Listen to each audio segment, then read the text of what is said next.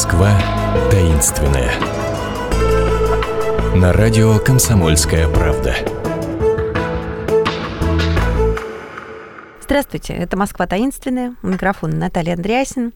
Сегодня мы с вами прогуляемся по Болотной площади. И не надо думать, я вас ни на какие ни на митинги оппозиции зову, хотя Болотная площадь в последнее время действительно ассоциируется у нас с митингами оппозиции. И ведь никто не вспоминает, почему вдруг эта самая площадь какое-то время назад носила, например, имя Репина. Зато об этом знает мой гость Владимир Ващенко, москвовед и гид Общество пеших прогулок проекта «Иди и смотри». Володя, привет.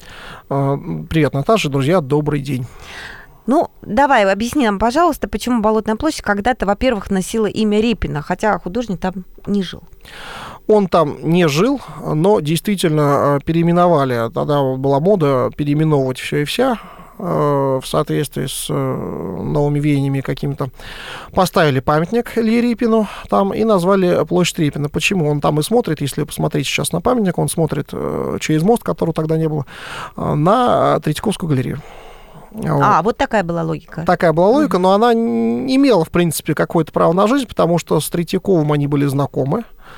Более того, они там, несмотря на то, что, в общем, Репин неплохо так имел финансовые некие бенефиции от, ну, не бенефиции, вернее, а выгоды от сотрудничества с Третьяком, но у них были творческие споры, причем такие жаркие довольно. Это, правда, не влияло на их личные отношения, то есть люди были мудрые достаточно. И Репин очень долго добивался, он считал, что у Третьякова интересное лицо, и что стоит его запечатлить на портрете. Ну и в итоге, в конце концов, добился. Да того, что он э, один из немногих художников, э, кому удалось запечатлить купца, знаменитого создателя галереи, mm-hmm. еще при жизни. Правда, Знаменитый уже... портрет, да. Да. Ну, вот давай все-таки теперь от Репина еще глубже в историю окунемся. Я начала программу, напомнив о том, что Болотная площадь сейчас ассоциируется с оппозицией, потому что то и дело там какие-то выступления. А ведь такое ощущение, что оппозиция каким-то, ну, то есть либо знают эту историю этой площади, либо чувствуют, что все не просто так, потому что именно там в средние века казнили всяких личностей, которые выступали против власти. Да, действительно, это было место казни. Вовсе не лобное место, как принято считать. На лобном месте зачитывали царские указы. Важ... Никого не казнили. Важнейшее, никого никогда не казнили. А вот э, как раз-таки место казней было очень долго Болотная площадь. Причем это началось при Рюриковичах, продолжилось при Романовых. А, обо всех, наверное, не успеем сказать, но надо обязательно упомянуть э, знаменитого Стеньку Разина, вот. Э, Причем его казнили довольно жестоко. Его четвертовали, то есть раздрубили на четыре части. А, и происходило это его не одного казнили, а там было несколько его сообщников, а, и были люди, которые проходили по этому же делу, но э, их был вопрос, когда их казнить час или потом, там, то есть там процессуальные э, нормы несколько отличались от современных. Э, и вот считается, что когда казнь уже началась, то есть чего-то ему отрубили уже, брат Разина, двоюродный, по-моему, который участвовал тоже в восстании, начал клясться в верности государю. Вот. На что Разин, уже будучи, так сказать, э, ну, замученным этим всем, э, сквозь зубы процедил «молчи, собака». То есть вот человек был очень такой верный. Волевой, да? Верный, да-да-да. Ну и действительно, последнему отрубили голову, часть, часть, часть тела, которая была, и вот так это закончилось. Потом есть сведения для нас, что был сожжен некто, некто а, Ильюшка, Андрю, Андрюшка Ильин Безобразов на царя а, руку положишь, то есть тоже участвовавший в покушении на царя. Очень немного сведений насчет того, как это готовилось покушение, что там было, но дошло до нас из летописи, что а, вот после казни Разина там это было. Ну и, наверное, одним из самых известных и одновременно последний казненный на Болотной площади или на Болоте, как ее тогда называли, был Емельян Иванович Пугачев. Вот, в 1771 году это произошло. Вот, с ней, его тоже четвертовали, но с ним обошлись гуманнее. Голову отсекли в начале. В начале, да.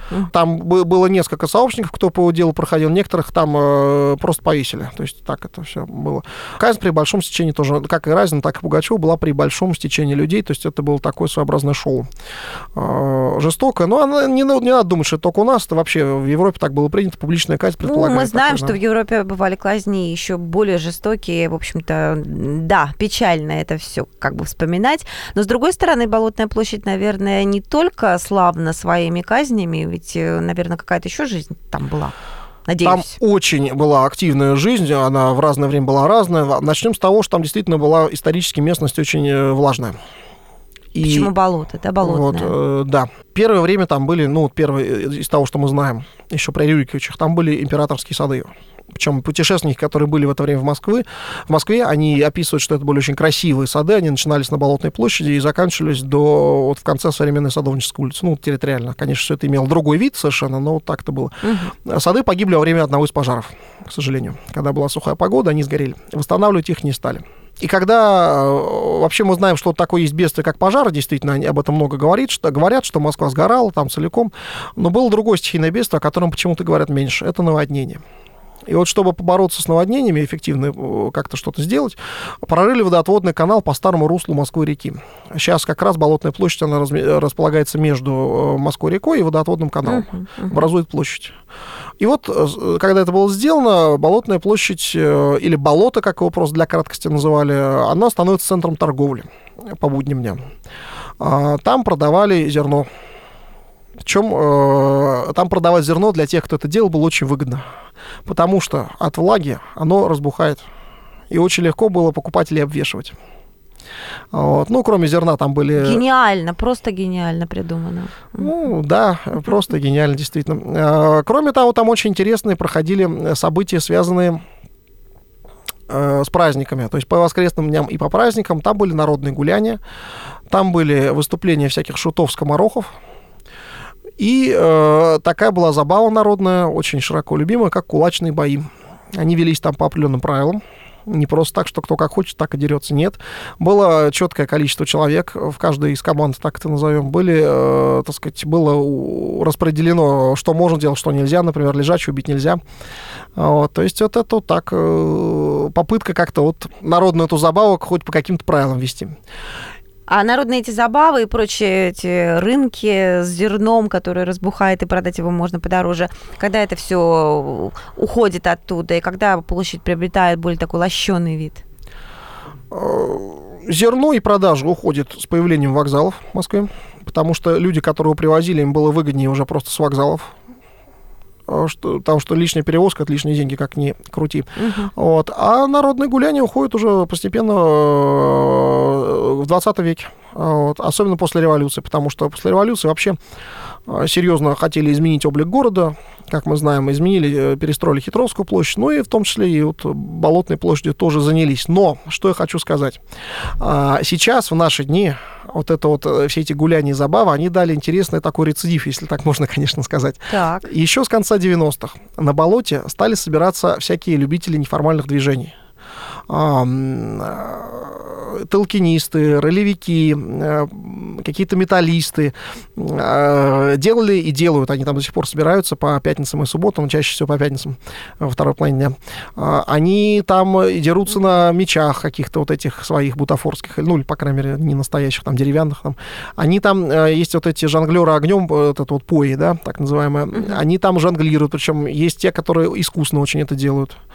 Они там развлекают всячески народ. Например, я узнал некого такого человека по имени Денис, он прыгнул, прыгал с моста, вот с Лужкового моста в водоотводный канал за деньги. О, боже мой. А, да, но он, он умел это делать, то есть он не разбивался насмерть при этом. но, как говорится, не вздумайте повторять, это опасно для э, жизни. Да, я никого не призываю, но был забавно. Сейчас он куда-то делся, я надеюсь, что он хорошую работу просто нашел уже, нормально.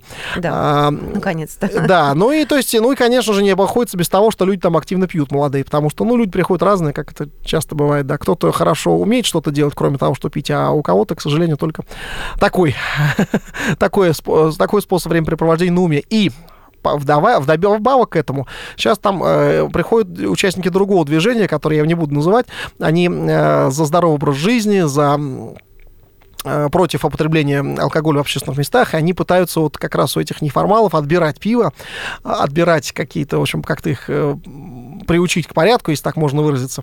Но э, те, кого не приучают к порядку, у них другая точка зрения. И кулачные бои тоже случаются там, вот, на этой почве.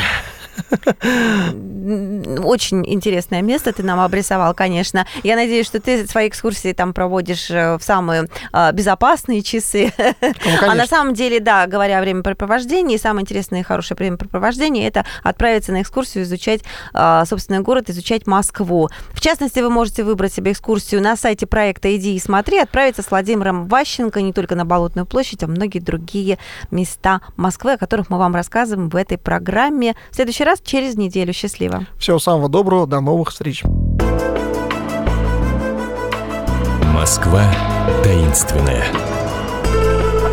На радио «Комсомольская правда».